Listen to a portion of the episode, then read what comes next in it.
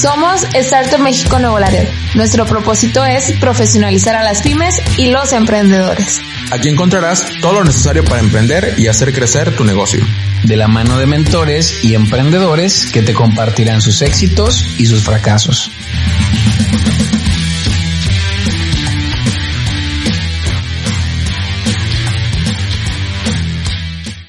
Bienvenido al podcast de Startup México Nuevo Laredo, la incubadora y aceleradora de empresas dedicada a fomentar la profesionalización de los emprendedores en sus distintas etapas, siendo el primer campus en el norte del país desde hace tres años.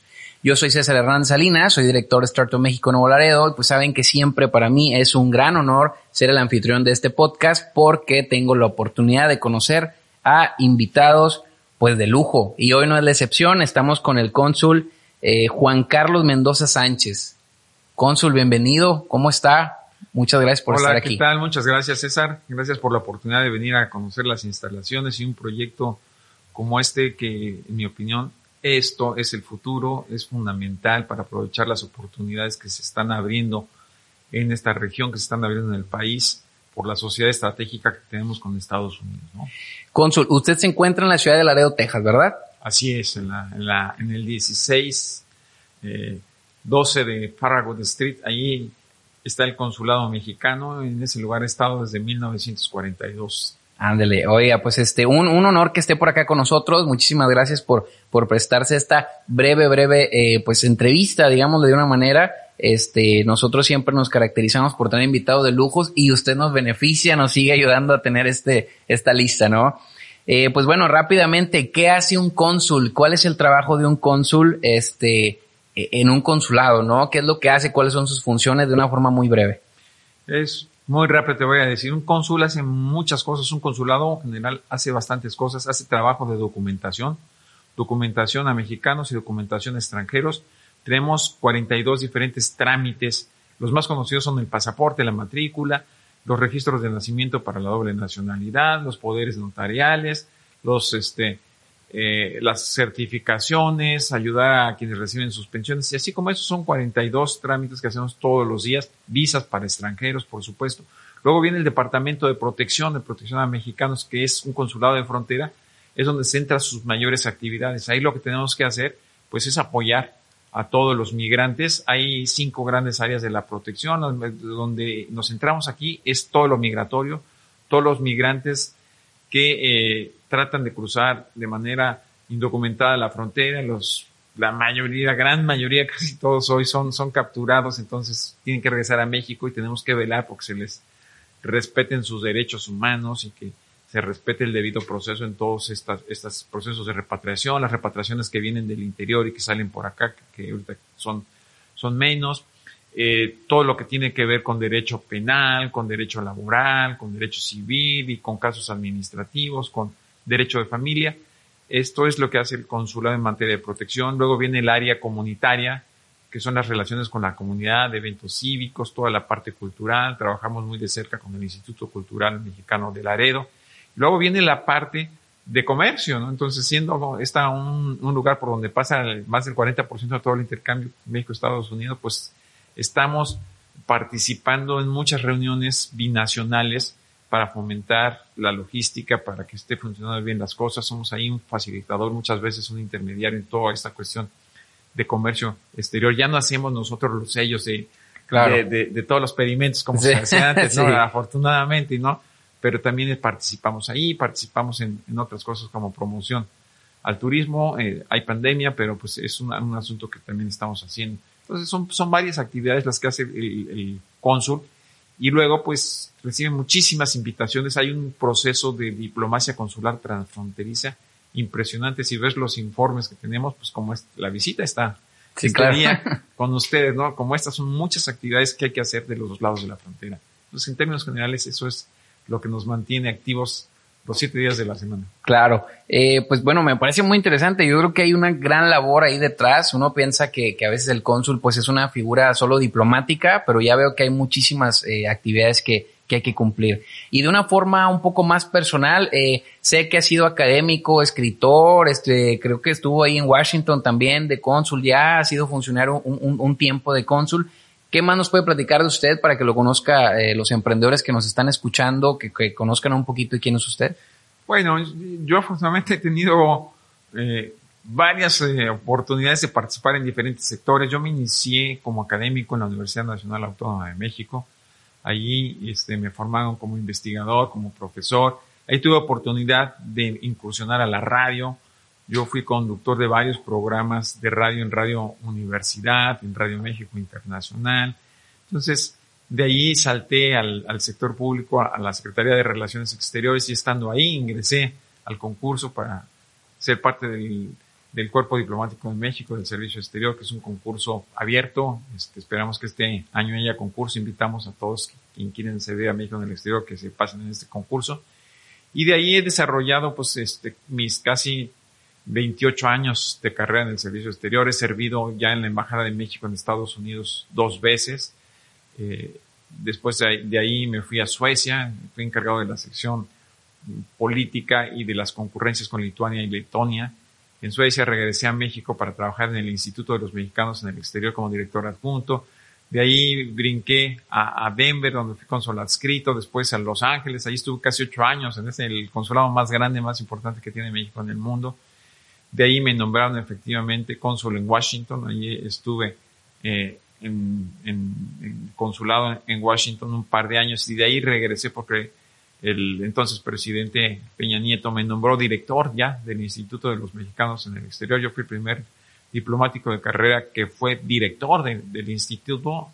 Siempre había habido alguien de, del servicio exterior como director ejecutivo, pero nunca había sido un director. Entonces yo fui el primer director del Instituto de los Mexicanos en el Exterior, siendo funcionario de carrera.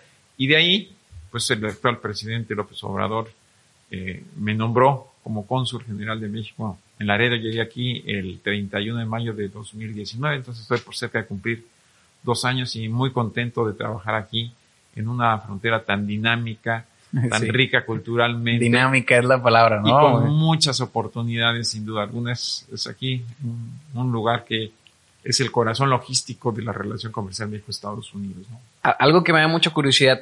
¿Cuánta injerencia tiene un cónsul en, en, en, en, leyes o iniciativas o, no sé, funciones del país en el que está? ¿Tiene alguna injerencia de promover alguna iniciativa sí, o algo? Sí, sí, dependiendo. O sea, acá nosotros tenemos 50 consulados en Estados Unidos más la sección consular.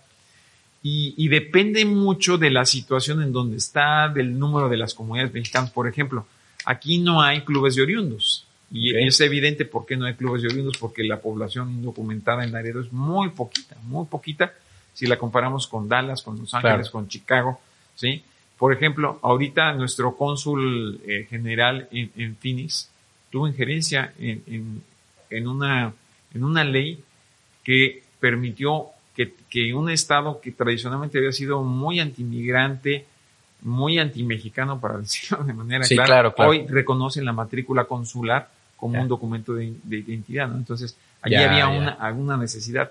Aquí no tenemos ni siquiera clubes de oriundos, ¿no? En, en otros consulados como Los Ángeles hay muchísimos clubes de oriundos y esa es la parte que permite mucha organización comunitaria. Entonces, cada consulado tiene una característica espe- específica, ¿no? Aquí, sin duda alguna, pues es el comercio y es pues la migración, ¿no? Somos un paso obligado para la migración. Bueno, y, y en ese contexto, ¿cuándo nos abren el puente, cónsul? ¿Cuándo nos abren el puente? ¿Cuándo nos dejan pasar? Mira, esto, yo creo que estamos muy cerca de la apertura del puente y esto tiene que ver con los niveles de contagio. O sea, realmente eh, nosotros hemos visto que, que Laredo, Laredo, en temas porcentuales, hace unas semanas, Laredo fuimos la ciudad de Estados Unidos Ajá. con el mayor número de contagios, ¿sí? Increíble. Porcentualmente, ¿no? Sí, sí, claro. Contra, contra el número de habitantes. Hoy, el, el número de personas en los hospitales es mucho menos, ya hay más vacunas, empieza a haber ya las vacunas. Este, entiendo que estamos llegando ya a cerca de los 100 millones de vacunados en Estados Unidos. En, en el propio consulado traemos el 80% del personal del consulado ya, ya, está, ya está vacunado. Entonces, en la medida que se elimine este problema de los contagios masivos, pues vamos a, a poder abrir las fronteras. Hay lugares como San Diego y como El Paso que siguen siendo lugares donde hay un alto número de contagios, ¿no? Entonces, no es lo mismo la infraestructura que tiene Estados Unidos que la que tiene México, ¿no? Aquí, afortunadamente, de este lado de la frontera, pues los contagios no han sido tan altos, ¿sí? Como los más de 40 mil que tenemos en Laredo. Imagínate, en Nuevo Laredo con 40 mil contagios y con un alto número de porcentajes en los hospitales, pues no, no aguantamos, no sé. Claro. Somos una economía, bueno, 15 veces más pequeña que la de los Estados Unidos. Yo creo que estamos, estamos, estamos cerca, estamos cada vez más cerca de que se abra la frontera. eh, bueno, y en un tema un poco tal vez más serio, eh, ¿cómo se siente el cambio de política del, del expresidente Trump al presidente actual que es el presidente Biden? ¿Ustedes como cónsules sienten un cambio de política? ¿Se puede tocar el tema o no? Digo, son, son estilos totalmente diferentes los que tenía un, un, un presidente al que tiene otro. Yo creo que los dos presidentes entendieron que México es un país estratégico. Claro. Trump fue siempre desde el principio muy antimexicano, pero sobre todo muy antimigrante. Sus bases centrales era ese sector que se vio perjudicado con la globalización, con el libre comercio. Y ahí, desafortunadamente, todo ese sector vio a México como el, como el enemigo y como el culpable. Claro. Ellos le decían, no, es que no es así.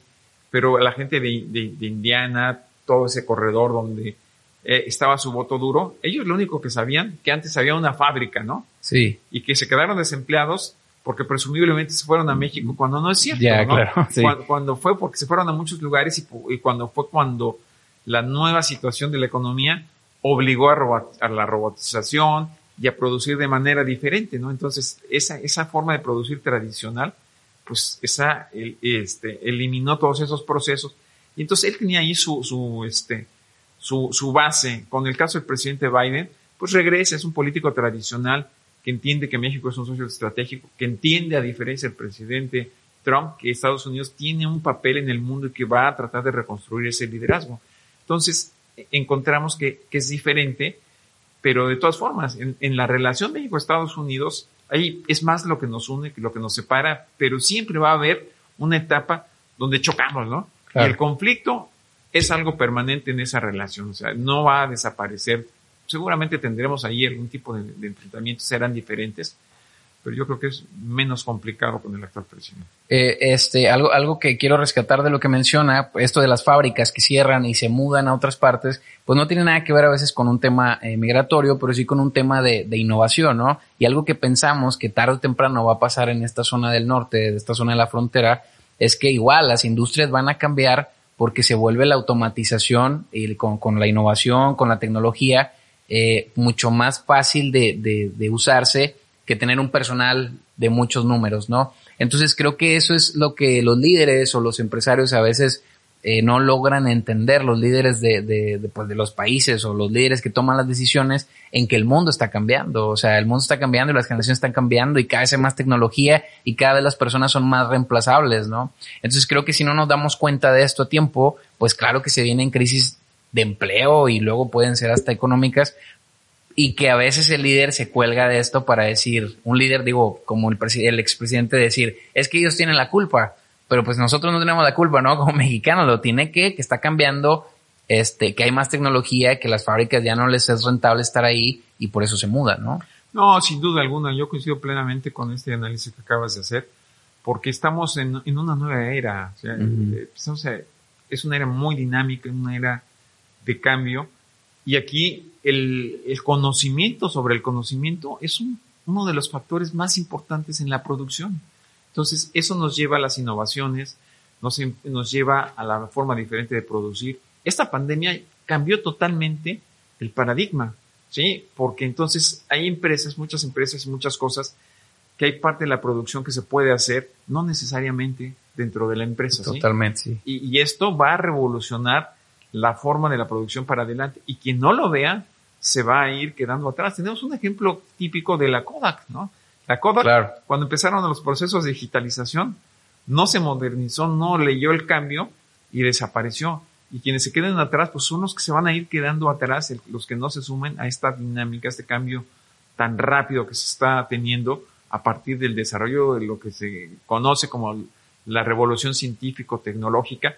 Y aquí el reto es ampliar ese abrazo y ese conocimiento entre las universidades y sector productivo. O sea, es un asunto de que las universidades, las empresas deben estar trabajando más de la mano y los empresarios que son los beneficiarios de los egresados, pues tienen que recibir, tienen que este, propiciar apoyos adicionales para preparar a todos esos cuadros, porque ellos son beneficiarios directos de los subsidios que hace el Estado para preparar a la gente. Es un asunto de todos. Entonces, si el que no lo entienda se va a ir quedando atrás. Sí, eh, igual tienes un blockbuster que no creyó en emprendedores nuevos, que era Netflix, y no les quiso apostar y también se esfumó, ¿no? Y eso es lo que comentamos hace ratito, ¿no? O sea, los que no vean y los que no crean en las nuevas tecnologías o en las nuevas generaciones, pues van a terminar extinguiéndose, ¿no? O sea, el problema creo que no es, es que sean líderes a lo mejor de, de muchos años. El problema es que sus ideas son pasadas y no se quieren actualizar, ¿no? Creo que eso es lo que genera este choque a veces. aquí el, centro de todo esto va a ser la, la, productividad, la competitividad.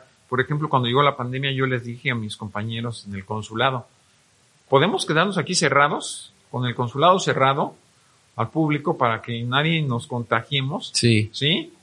Y podemos, y tenemos trabajo para estar un año con pendientes, este, con archivos, poner todo esto al día, sin, sin duda alguna. Pero si no hay ingreso, al rato no va a haber dinero para pagarles a ustedes los salarios para pagar mi salario.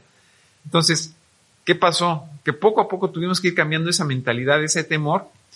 Y hoy, pese a que la pandemia está ahí, el sábado pasado tuvimos una jornada sabatina, tuvimos este, al director general de servicios consulares, a, a Jaime Vázquez presente aquí con el consulado, todo, y tuvimos una extraordinaria jornada con el con la producción más alta desde febrero de 2020, ¿no? En plena pandemia. ¿Por qué? Porque nos adaptamos a ese cambio, hicimos las cosas que teníamos que hacer, adaptamos un estacionamiento para que la gente que no puede estar eh, dentro de la sala del consulado por mantener la, la, sana distancia, estuviera una vez que ya se le procesó con todos sus, biométricos, estuviera esperando fuera.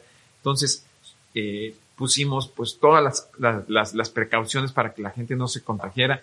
Nunca tuvimos un brote fuerte en el consulado. Si llegamos a tener contagios, los detectamos rápido con el protocolo de exámenes y todo esto, y nunca trascendió. Y entonces seguimos este, trabajando poco a poco y casi estamos llegando básicamente a nuestra capacidad, a pesar de la sana distancia y a pesar de que hemos tenido que respetar eso. Es cómo nos vamos adaptando a ese cambio. Entonces eso es importante. El que no se adapte, el cambio está muerto. Totalmente de acuerdo con usted, Consul. Este, traigo como 50 preguntas, pero el tiempo se nos va a acabar, así que no se preocupe, lo vamos a, respetar el, tiempo limitado, pero quiero hacerle esta pregunta. Hablando del tema de adaptación, pues yo creo que los, eh, el personal diplomático, cónsules y de todos, pues siempre son un poco nómadas, ¿no? Los están cambiando a diferentes ciudades, países. ¿Cómo permea esto en su persona? Algo en, en el personal, estar expuesto a tantas culturas, a tantas costumbres, usted adopta ciertas costumbres nuevas o, de, otros otras costumbres de otros países, de otras culturas. ¿Cómo es esto en su persona? ¿Tiene algún eco o, no, definitivamente tiene un enorme impacto, sobre todo en la familia, ¿no? Claro. Mira, es una carrera muy bonita, pero es una carrera que, uno, te va a separar de tu familia. Te va a separar de tu familia grande, de tu mamá, de tus hermanos, porque pues la mayor parte de tu vida una vez que ingresas al servicio exterior, la vas a servir en el exterior.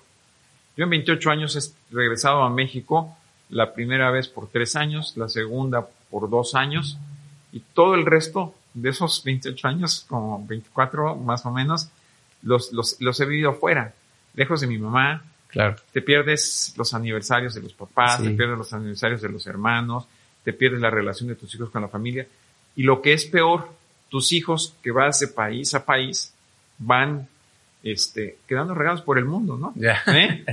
Entonces, eh, yo, yo eh, desafortunadamente, pues mis hijos empezaron a quedar en, en, diferentes ciudades. Mi hija también es diplomática, está asignada al consulado en Vancouver. Mi hijo mayor es abogado y está en la Ciudad de México, trabaja allí para la, para la Suprema Corte.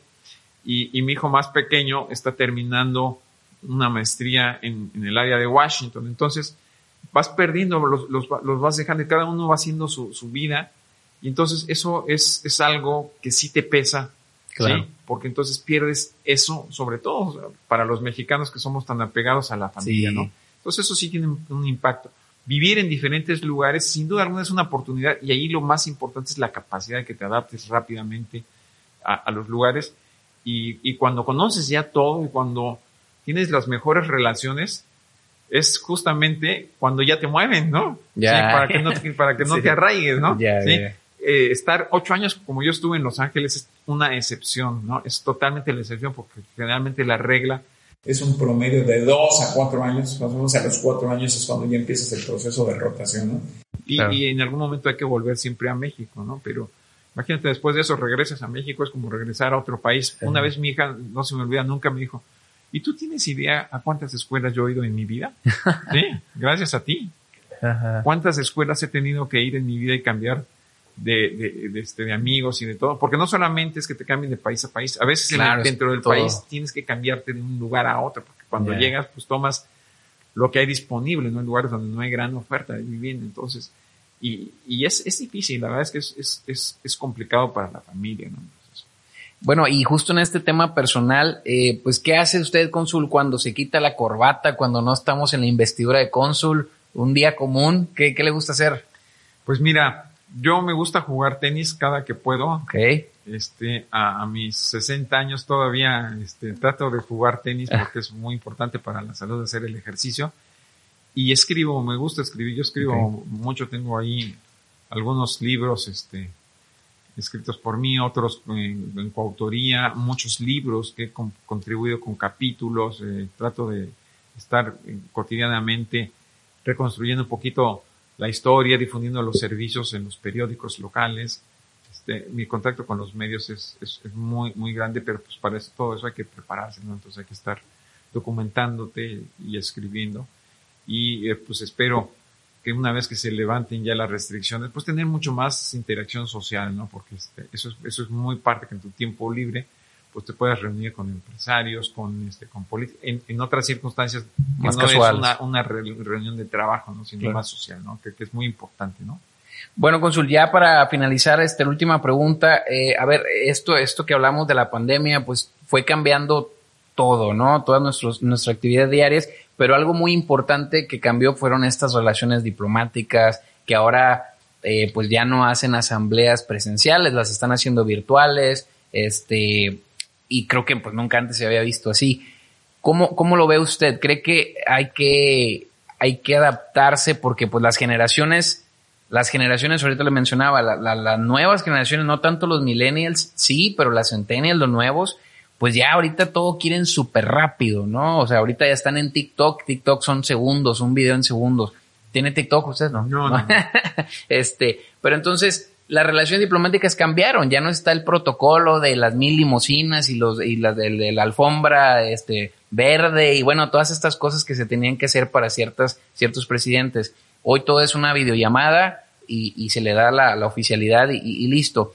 ¿Hacia dónde ve usted que va el papel de, de este diplomático del futuro, no? Yo se, lo, yo, yo se los cuestiono a los funcionarios actuales. Bueno, es que el funcionario actual ya no, ya no funciona, ya necesitamos un funcionario que pueda tuitear, que pueda estar en redes, que pueda estar cercano de las personas y sobre todo por la nueva generación. Entonces ahorita le tuiteas al presidente literalmente y le dices tu queja y todo. Tal vez no te conteste, pero el punto es que está esta herramienta.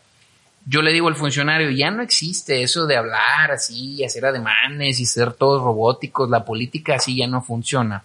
En el contexto de la diplomacia, que es, dis- es distinta, pero creo que es parecida, ¿cómo ve usted la evolución de, esta figura diplomática, del cónsul, de la embajada, etcétera? ¿Cómo cree que va a cambiar en estos tiempos modernos? No, sin duda hay un cambio, un impacto tremendo, pero yo creo que es para bien.